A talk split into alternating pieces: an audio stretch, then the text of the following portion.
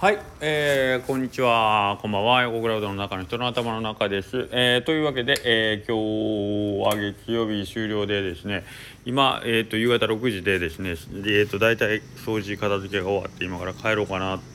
と思っとったらですね、いきなり突然現れた一人の男の人がおりまして、え、誰やろうと思ったら、えー、三豊市の森うどんさんの森の大将でした。でえっ、と8月に森マンデーっていうねあのイベント音楽イベントをね森ちゃんやられたんですけど、えーと、また12月にやられるということでそれのポスターを持ってきてくれたんですね。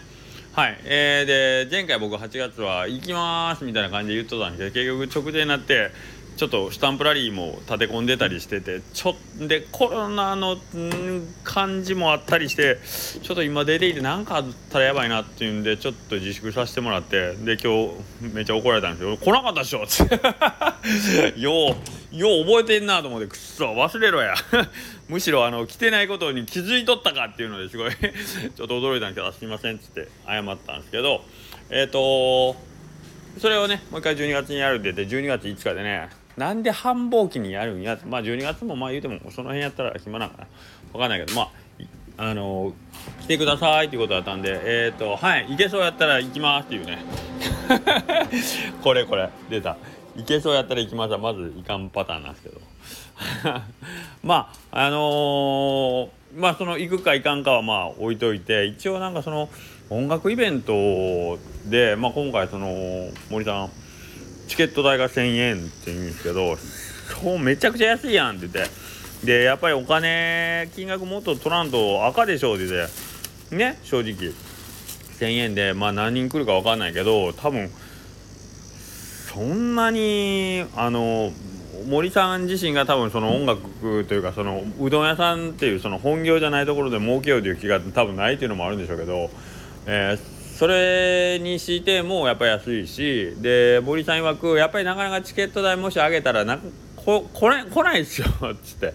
言っててそれはこの前うちの潮サイロックやった時のあの山口さんもやっぱり音楽はあの趣味なんですよっていうのがすごい僕は引っかかっててその趣味っていうのはご本人さんがどんだけ一生懸命やろうとしてもなかなかそれだけで、えーと、生活していくっていうのが難しいっていう意味で多分あのまあ、自虐のねあのニュアンスも含めての趣味なんですよって言ってたんですけど、えー、なんか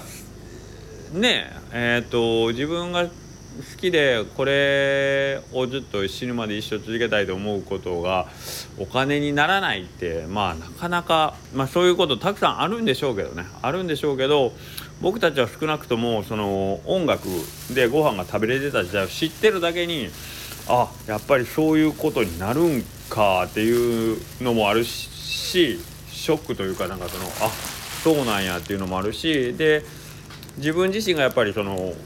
音楽とかも好きなんでなんかそれが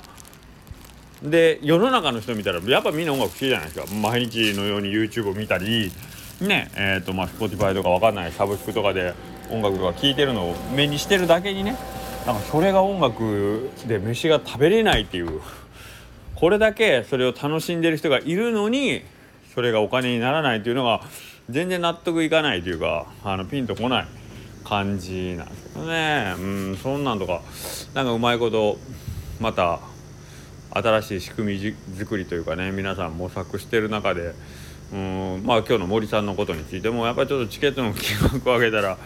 来ないんでしょうっていうのはやっぱりそこに対してお金を払うっていうそのなんか感覚がねちょっと昔と変わってきてる。なんか違う方法で皆さんお金はたくさんお金を使わなくなったとかじゃなくて違うところに違う方法でまあその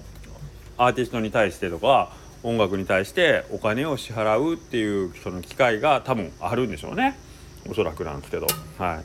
い。なそれをうまく捕まえれないとなかなか収入安定した収入にはなりえないんかなというところでああ難しいないろいろとと思ったんですよね。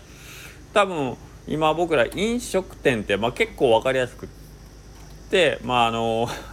詳細ロックの時山口さんも言ったけどやっぱり食べるものっていうのはやっぱりねその命に 直接結びついてるから食べないってわけにはいかないからえっ、ー、とリアルな行動としてその食食べ物を手に入れるためにお金を払う。っていうのに流れとしてはね一番そのシンプルな流れでこれは崩れにくそうな気はするなと思ってるんですけど、うん、でもこれもいずれねなんかこう分かんないけどどっかあのめっちゃ大きい食品会社みたいなねあのありとあらゆるチェーン店をその持っててもうね外食産業のほぼ半分以上その大きな大きなチェーン店を持っててそこがサブスクっていう感じで、まあ、例えば一月 1ヶ月に、えー、例えば1万円その会社に支払いをしたらその系列のお店どこに行っても食べ放題でしょみたいなね。食べ物版サブスクみたいなのができたらやっぱうちらも 当たり前ですけど今の音楽業界と同じようにえって。それはみんな食べ放題のとこ行くよね。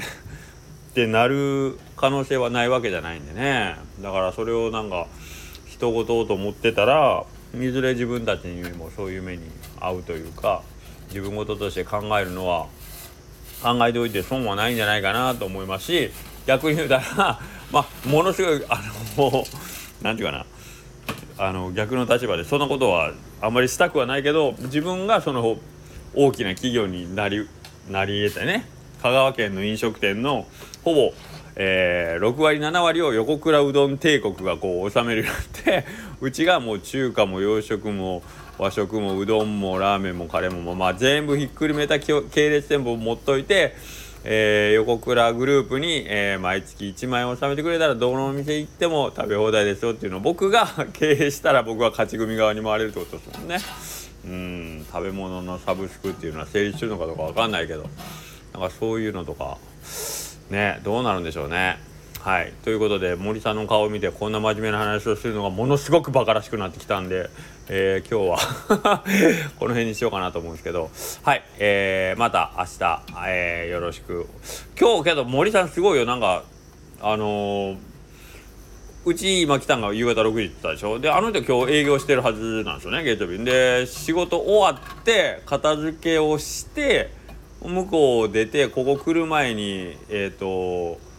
23軒うどん屋さん寄ってほんでうち来ていいんで今から楠上さん行って同じようにポスター渡して夜瀬戸晴れの古賀君と遊びに、